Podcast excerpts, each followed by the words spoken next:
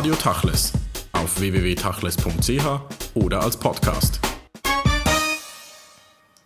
Silvia Neff, Sie sind Islamwissenschaftlerin und Kunsthistorikerin, unterrichten an der Universität Genf Kulturgeschichte der arabischen Welt. Die arabische Welt hat uns im Griff im Westen. Viele Nachrichten kommen aus der arabischen Welt. Im Moment ist es die nordafrikanische Revolution. Wie sehr ist unser Blick auf die arabische Welt richtig oder falsch? Das ist jetzt eine sehr schwierige Frage. Zum Anfang würde ich sagen, äh, eine sehr komplexe Frage auch. Ich glaube, man kennt trotz allem die arabische Welt sehr wenig. Und ich glaube auch, was, was zum Beispiel gerade jetzt passiert, dass alle so erstaunt sind, zeigt eigentlich auch nur, dass wir sie sehr wenig kennen. Wenn, weil wenn man sich damit ein bisschen beschäftigt hat, dann hat man seit etwa einem oder eineinhalb Jahrzehnten gemerkt, dass es eine neue Generation gibt, die ganz anders tickt als die Generation, die aus den Befreiungsbewegungen in den 40er, 50er Jahren herausgegangen ist und die eben jetzt noch an der Macht ist oder war. Also so Mubarak oder Ben Ali gehören zu dieser Generation. Sie haben ein sehr spannendes Buch geschrieben, Bilder und Bildverbot im Islam. Und eigentlich in der Grundessenz ist das auch eine Ihrer Erkenntnisse, dass der Blick von uns im Westen auf diesen Islam und auf äh, Aspekte wie das Bildverbot sehr verzerrt sind und deshalb kommen auch immer wieder falsche Resultate heraus in der Art und Weise der Diskussion, die wir führen. Ähm, es gab zwei Ereignisse in den letzten zehn Jahren, die Zerstörung der Buddha-Statuen in Afghanistan und der Karikaturenstreit, der hier breit diskutiert wurde. Können Sie ein paar Dinge festmachen in der Diskussion, wie die gelaufen ist anhand dieser beiden Beispiele? Ja, ich, ich meine, einerseits äh, kann man sagen, das ist ziemlich ein typisches Beispiel dafür, wie wenig wir auch wissen, was dort passiert. Natürlich im ersten Fall die Zerstörung der Buddhas durch die Taliban äh, war das politische Moment sehr stark, äh, weil es auch ein Moment war, wo man in Verhandlungen war mit Afghanistan. Äh, natürlich haben die Taliban im Fall der Zerstörung der Buddhas sich auf das äh, Bilderverbot oder was es auch immer ist, das können wir vielleicht später definieren, ähm, bezogen. Und interessanterweise äh, gab es da zwei verschiedene Konzepte, die gegenüberstanden. Also einerseits gab es die Taliban, die haben diese Buddha-Statuen als plötzlich, plötzlich, weil seit Jahrhunderten, die waren ja dort und keiner hat sich daran gestört. Und zweitens hat sich auch keiner äh, die, diese Buddha-Statuen wurden nicht mehr als solche empfunden, die waren einfach dort.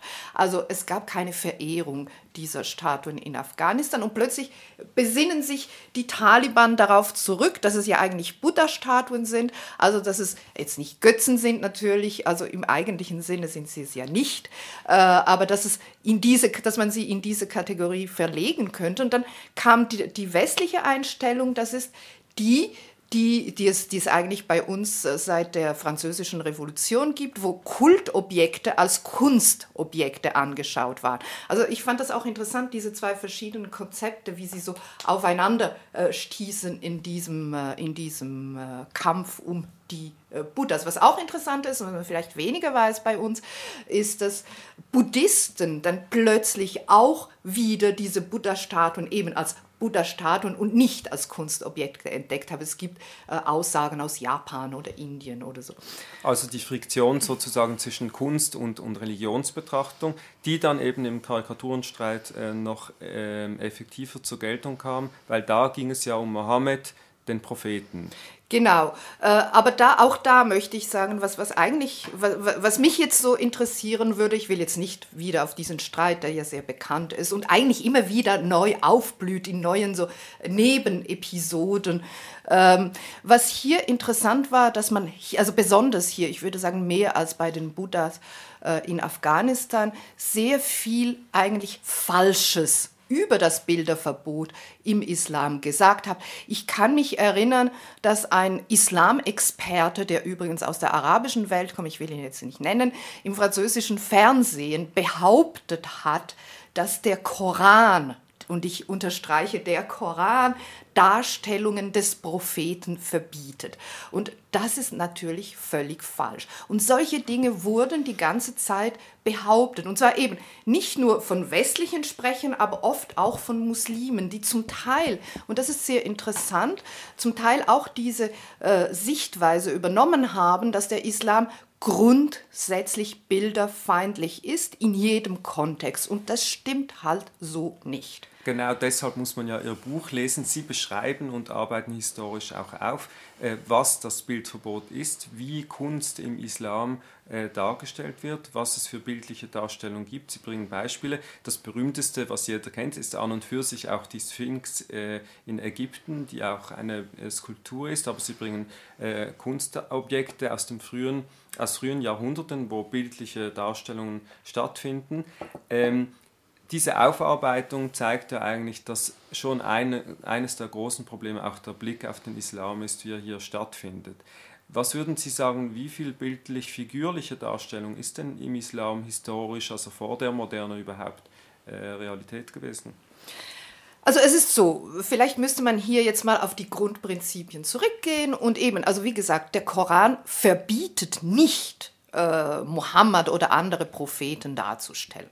Also wenn man so etwas finden könnte, und es ist auch so, ich meine, es gibt ja, es gibt ja Verse im Koran, die vielleicht nicht etwas Eindeutiges aussagen, die aber seit Jahrhunderten in eine gewisse Richtung interpretiert wurden. Nun gibt es keinen Koranvers oder Koranverse, die in, dem, in diesem Sinne interpretiert wurden. Und es ist auch ähm, interessant, dass auch heute noch äh, islamische Rechtsgelehrte die sich zum Bilderverbot äußern, sich nie, also ganz klar sagen, der Koran sagt dazu nichts aus. Es gibt einen Vers, der, am, der oft in diesem Zusammenhang zitiert wird, das ist der Vers 90 der Sure 5, der den die Anbetung von stehenden Steinen, also das waren das Götzenbilden eigentlich verbieten und mit verschiedenen anderen Handlungen, die auch mit den mit vorislamischen Praxis äh, verbunden waren, wie zum Beispiel das Weintrinken oder Losspiele. Also vom Koran aus gesehen kann man nicht sagen, es gibt ein eindeutiges Bilderverbot. Was es natürlich ganz klar gibt und äh, was, was an vielen Orten im Text zu finden ist, ist äh, das Verbot, Götzen anzubeten, weil der Koran richtet sich ganz stark gegen die Praktiken der vorislamischen Araber und die äh, waren Polytheisten. Also das ist, das ist wirklich ein Grund, ein Leitmotiv, würde ich sagen, des koranischen Texts. Nun, Woher kommt dann? Ist es, also das Bilderverbot ist natürlich nie, nicht ganz eine westliche Erfindung. Das wäre natürlich auch falsch. Es so, also irgendwann einen Wahrheitsgrund gibt es in, in, in der islamischen Religion. Es ist so, dass die Hadithe, also die Hadithe sind die äh, Tradition, also was man auch Traditionen, Prophetentraditionen nennt, und es sind die Worte und Taten von Mohammed, äh, die zwei bis drei Jahrhunderte nach seinem Tod äh, aufgeschrieben wurden. Zuerst wurden sie nur mündlich überliefert. Und in den Hadithen gibt es ganz eindeutig äh, Stellungnahmen zu Bildern und die sind eindeutig negativ, aber auch mit Ausnahmen. Aber kann man das kontextuieren, dass man sagen kann, das ist ja eine monotheistische Religion, der Islam. Der Koran ist entstanden nach Christen und Judentum, beruft sich wahrscheinlich auch auf deren Schriften in gewisser Weise, auf den Dekalog und somit das zweite Gebot des Bildverbotes oder des Verbotes des Götzendienstes. Oder ist das islamische Bildverbot, auf das wir dann später noch äh, kommen werden, ist das losgelöst davon, davon zu sehen? Nein, da, natürlich äh, der Koran, und ich sage jetzt ausdrücklich der Koran und nicht der Islam, ich, das muss man nämlich auch unterscheiden, alles steht nicht im Koran. Äh, das werden vielleicht gewisse Leute nicht gerne hören, aber das stimmt auch so. Deswegen braucht man auch die Prophetenworte, die eigentlich eine Auslegung des Korans und dann weitere andere Auslegungen sind. Der Koran sieht sich ganz eindeutig in der jüdisch-christlichen Tradition der Offenbarungen. Also die Idee, die im Koran ganz klar ausgedrückt wo ist, ist, dass ähm, Gott mehrere, den Menschen sich mehreremals durch seine Propheten offenbart hat und daraus und gewisse Propheten haben nur eine mündliche Offenbarung erhalten, andere Propheten und haben eine Schrift, ein Buch äh, erhalten. Und zu den äh, Propheten, die ein Buch erhalten haben, äh, zählen Moses, der, äh, also der Koran sagt, der, äh, der die Tora äh, geoffenbart erhalten hat. Also mit, damit meint der Koran die heilige Schrift der Juden und äh, Jesus, der im Koran ein Prophet ist und nicht Gottes Sohn, also das ist wirklich etwas, was eine Gotteslästerung wäre im islamischen Sinne. Äh, Jesus ist der Prophet der Christen und der hat auch ein Buch äh, erhalten und das ist das, das Evangelium, so wird es im Koran ähm, äh, genannt und so auch in der islamischen Tradition natürlich daraus.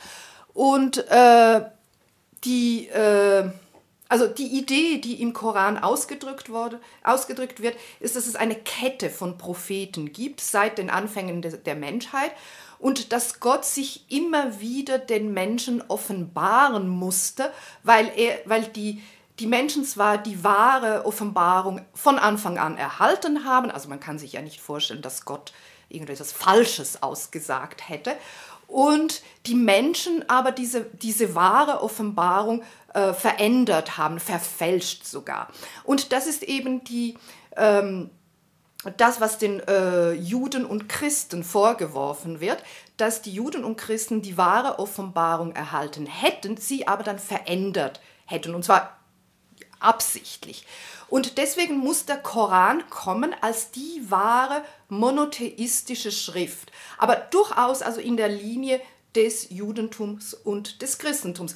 Deswegen findet man im Koran auch äh, viele biblische Geschichten und äh, obwohl der Text ganz anders funktioniert als die Bibel, äh, werden viele Elemente daraus übernommen. Es gibt natürlich auch andere Elemente. Also äh, man, es ist auch also so im 19. Jahrhundert wurden, wurde oft gesagt, der Koran sei abgeschrieben worden. Also ich glaube, das kann man so nicht behaupten, auch weil eben andere Traditionen auch reinkommen. Aber ich glaube, es ist wichtig zu sehen, dass man, dass man sich also von der islamischen Perspektive aus in einer Linie des Monotheismus sieht.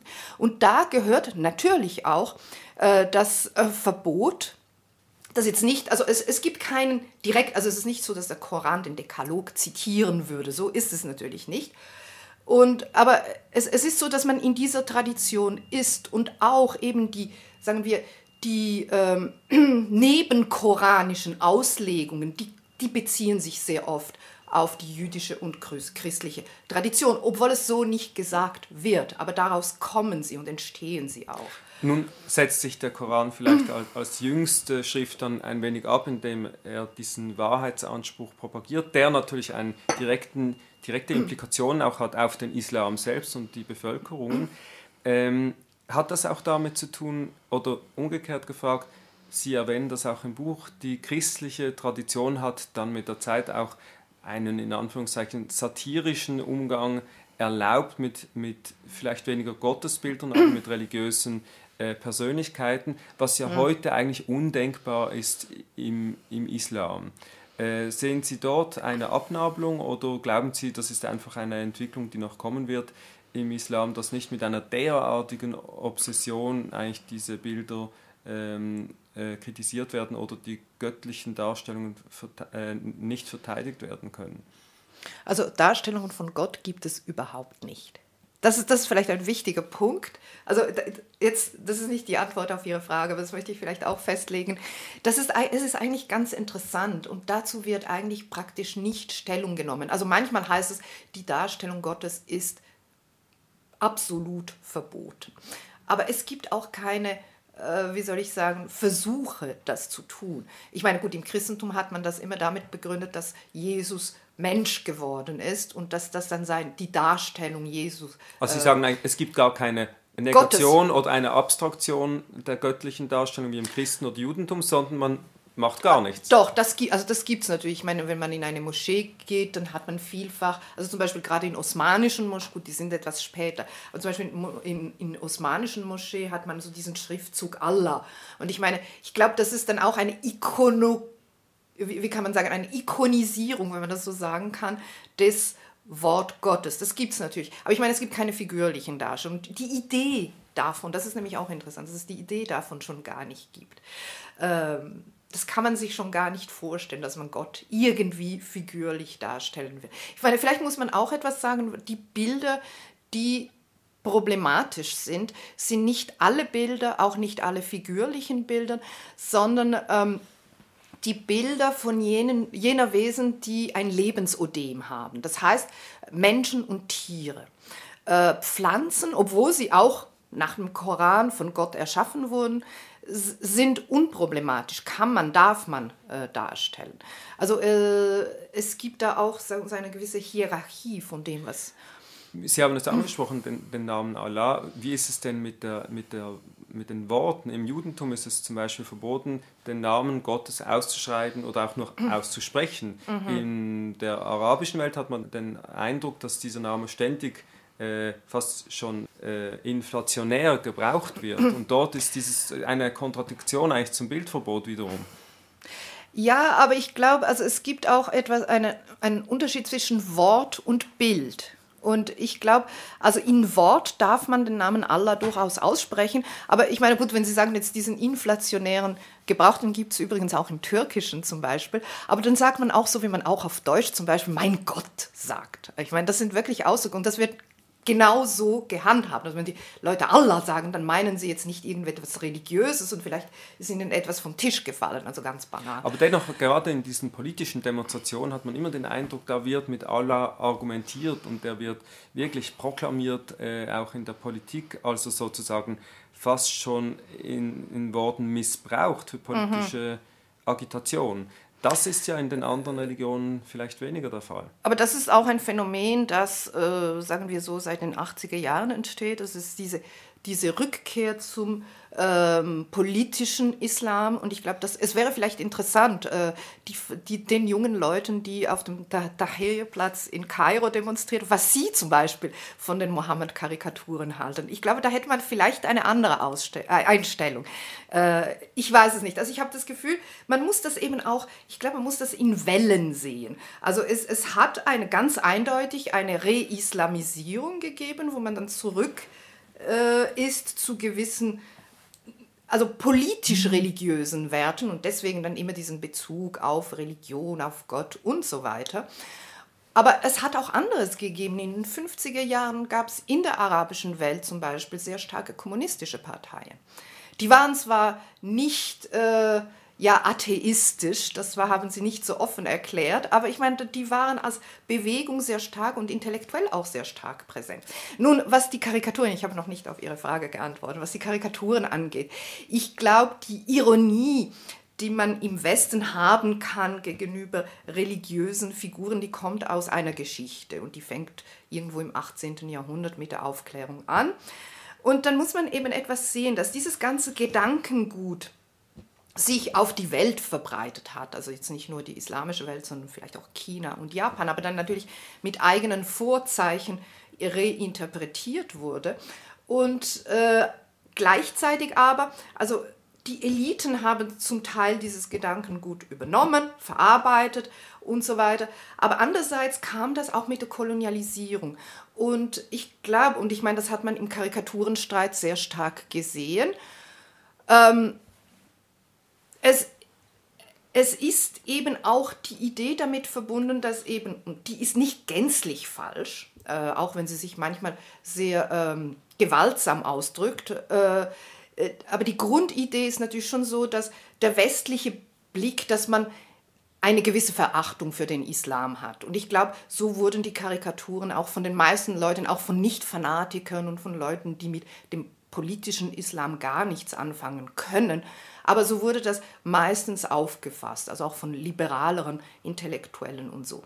Ähm, und ich glaube, das ist auch ein wichtiges Thema. Und ich glaube auch, also man kann jetzt nicht alles auf den Westen zurückführen, das, das wäre natürlich falsch. Und man soll auch nicht so in diese, diese Opferhaltung immer übernehmen. Aber ich glaube, es ist wichtig, weil das macht es dann schwieriger für die Leute, die sich kritisch mit der eigenen äh, Religion, mit der eigenen Gesellschaft auseinandersetzen möchten. Weil wenn man dann sagt, ja, das müssen wir zulassen, dann kommt die Gegenreaktion, die heißt, ja, aber der Westen greift uns ja an mit den Mohammed-Karikaturen. Und dann wird es wirklich praktisch unmöglich, andere Positionen zu vertreten. Es ist interessant, wenn man Ihr Buch dann auch liest und zurückgeht in die Geschichte, sieht man, wie viel Kreativität äh, in der Kunst eigentlich dieses äh, Bildverbot auch hervorgebracht haben.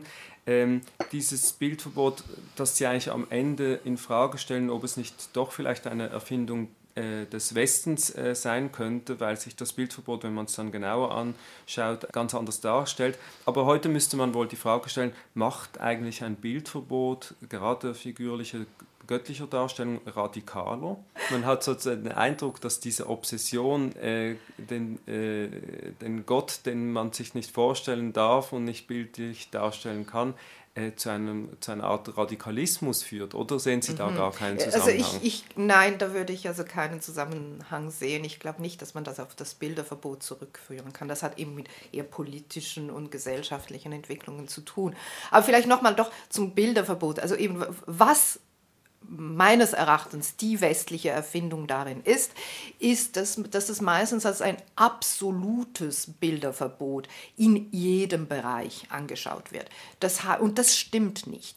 Das Bilderverbot besteht tatsächlich im religiösen Bereich. Und auch hier gibt es ganz wenige Ausnahmen. Aber sagen wir so, für den ritualen Gebrauch hat man im Islam keine figürlichen Bilder gemacht und macht man auch keine.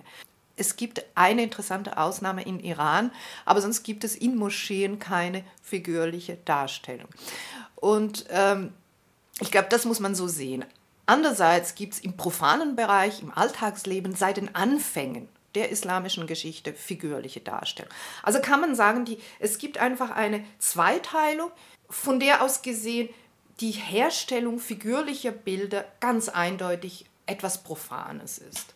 Mhm. Und zugleich muss man in der äh, Moderne feststellen, das beschreiben Sie am Schluss äh, ausführlich in Ihrem Buch, dass in der Moderne das Bild, jetzt nicht das religiöse Bild an und für sich, aber das Bild oder der Bilderwahn eine ganz neue ähm, äh, Komponente hat in der arabischen Gesellschaft. Es gibt eine Flut von Bildern, die man auch immer wieder sieht.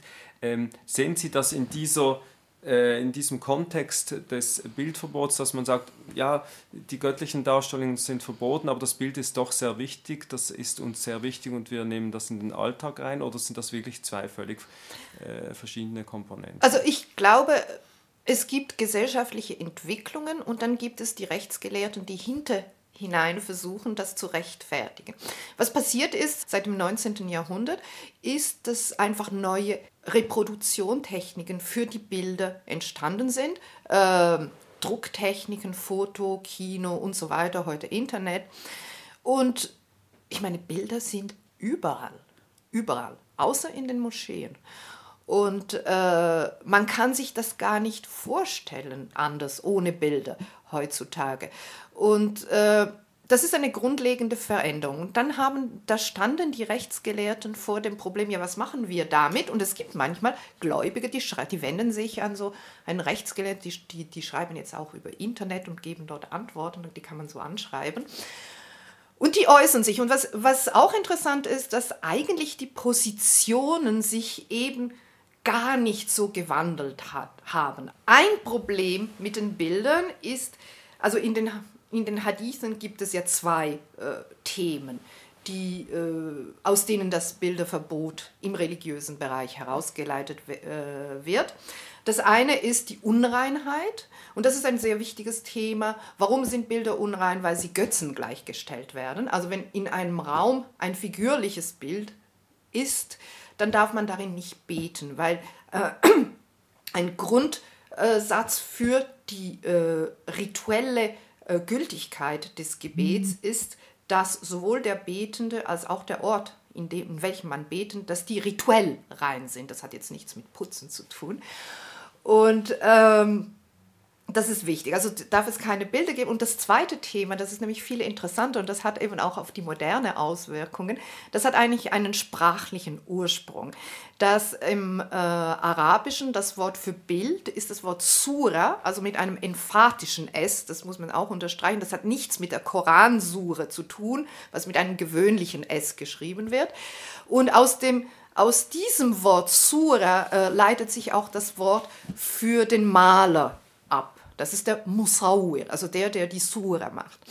Und das Interessante daran ist, dass aber das Wort Musawir auch als eines der Wörter gilt, die Gott als Schöpfer bezeichnet. Also daraus leitet man in den Hadithen ab, dass der äh, Maler ein Schöpfer ist und Sachen schöpft, die Gott nicht erschaffen hat.